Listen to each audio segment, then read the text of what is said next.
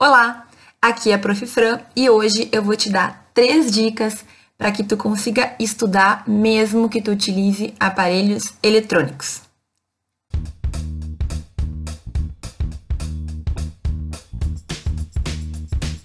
Bom, gente, esse vídeo foi um pedido que foi feito pelo Antônio, um seguidor do canal, em um dos comentários, em que ele falava sobre a dificuldade que ele tem de estudar quando ele precisa utilizar, então, sei lá, o celular, o computador ou alguma coisa que a gente sabe que pode nos distrair muito. O que acontece? Eu, hoje em dia, como vocês devem estar já carecas de saber, utilizo muito o computador para realizar minhas tarefas. Então, assim, nesse atual estágio, eu tenho que escrever minha tese. Eu tô no computador o tempo inteiro, né?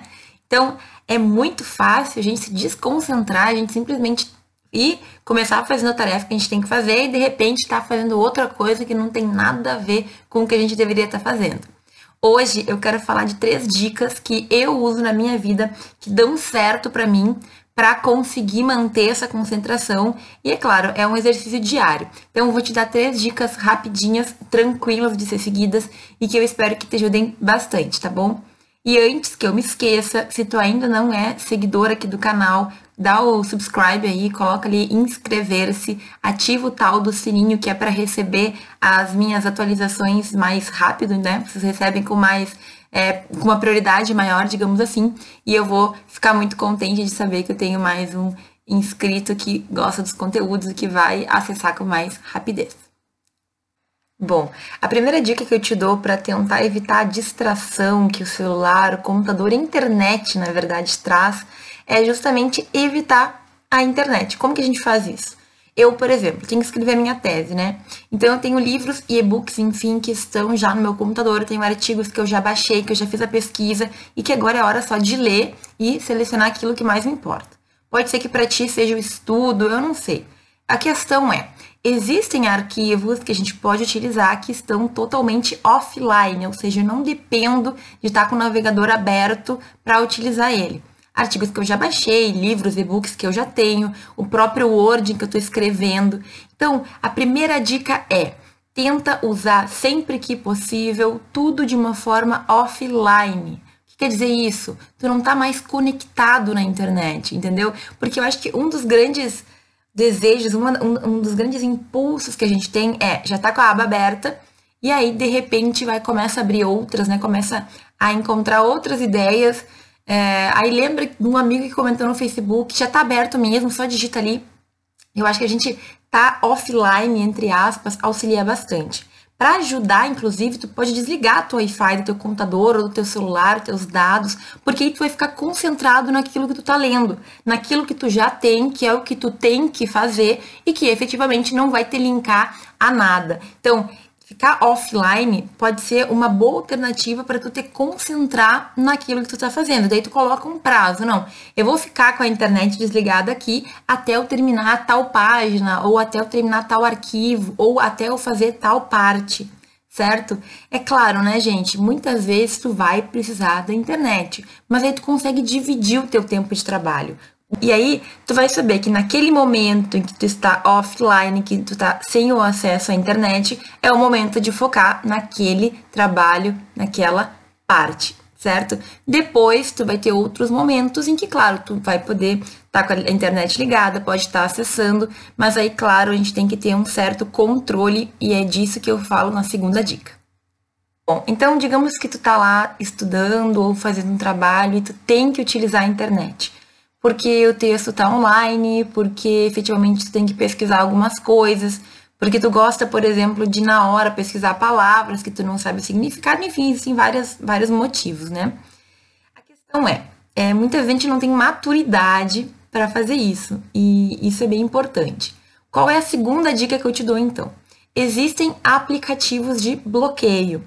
Esses aplicativos, eles servem para bloquear principalmente no teu computador, sites que tu não quer acessar. Então, olha só, é meio que uma trampa, né? É meio que um jeito que tu tem de te controlar meio que na força. Por quê? Porque tu pode ir lá, tem um aplicativo que eu já usei, que é o One Focus, que é um Focus, o nome dele, que ele simplesmente tu pode colocar os sites que tu quer que não seja possível acessar durante determinado tempo.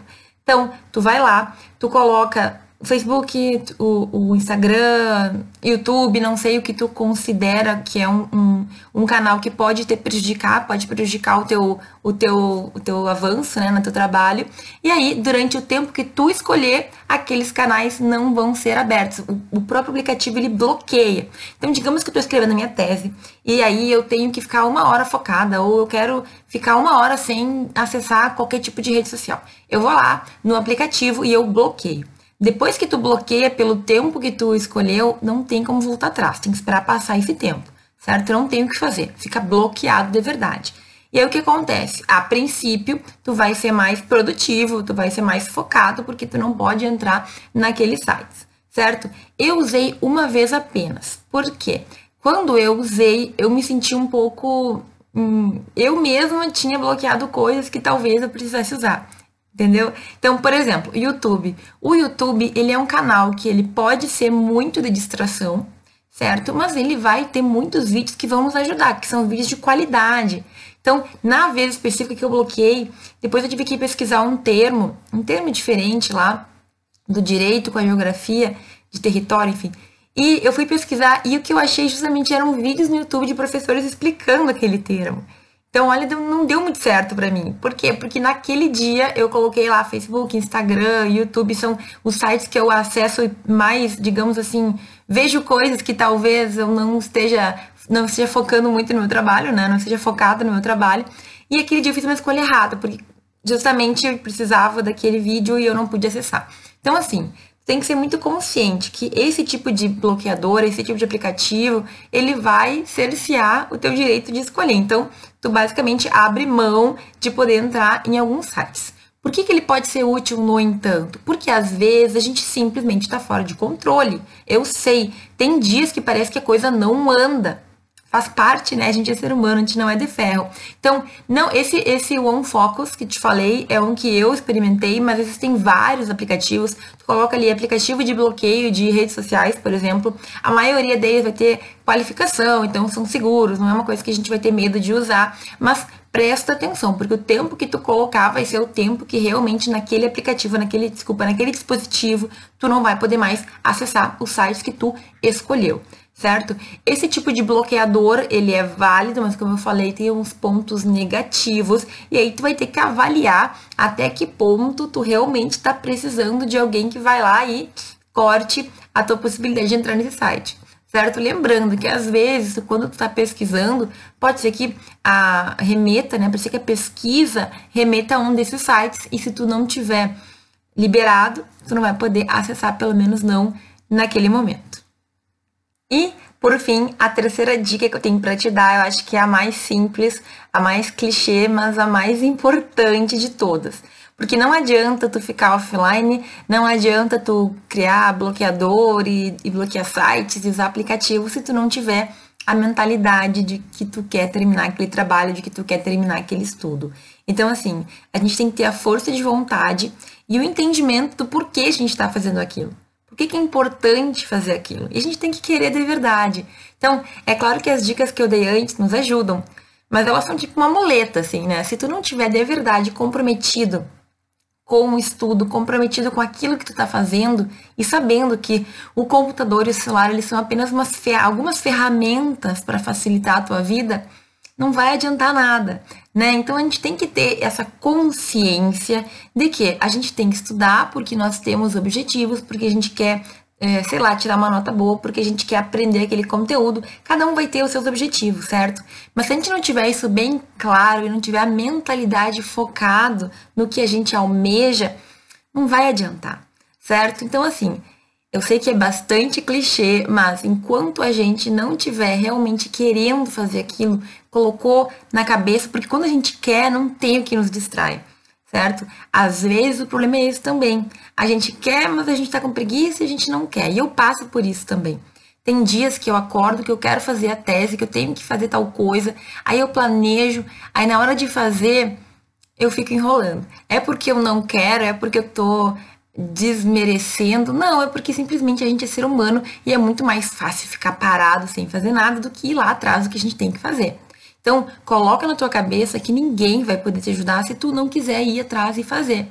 E assim, a dica maior é Tu tá protelando, tu tá com problema, tá com dificuldade para te concentrar, vai, começa a pensar, reflete o porquê daquilo e vai aos poucos também.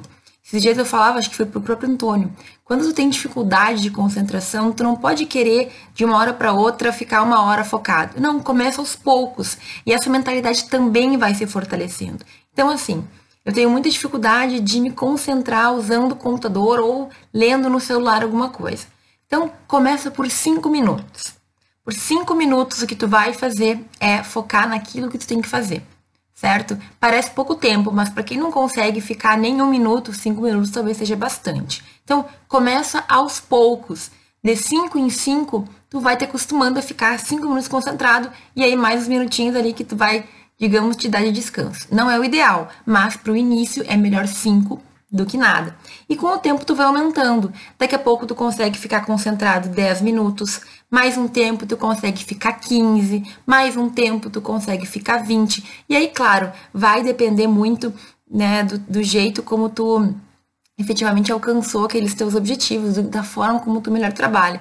Tem gente que consegue se concentrar no máximo por 20 minutos e não tem problema, porque os 20 minutos bem concentrados valem mais do que uma hora enrolando. Eu falo disso no vídeo é, em que eu te ensino como não, como evitar que o celular te atrapalhe. É a técnica do pomodoro, a gente usando descanso para conseguir fazer as coisas. Mas vejam, quando eu estou usando o próprio aplicativo para estudar, é um pouco mais difícil. A gente tem que ter uma baita força de vontade. E aí, claro, que desligar a internet é uma baita de uma ajuda. Se tu não puder desligar a internet, tentar então usar esses aplicativos, mas o ideal mesmo é que tu consiga sozinho te afastar daquelas tentações, né? Que é ficar ali navegando e perdendo tempo. Eu sei disso, eu passo por isso todos os dias, eu sei que não é fácil, mas a gente uma hora tem que sentar e colocar na nossa cabeça, ó, é isso que eu tenho para fazer, eu vou fazer e eu vou terminar e já era, certo?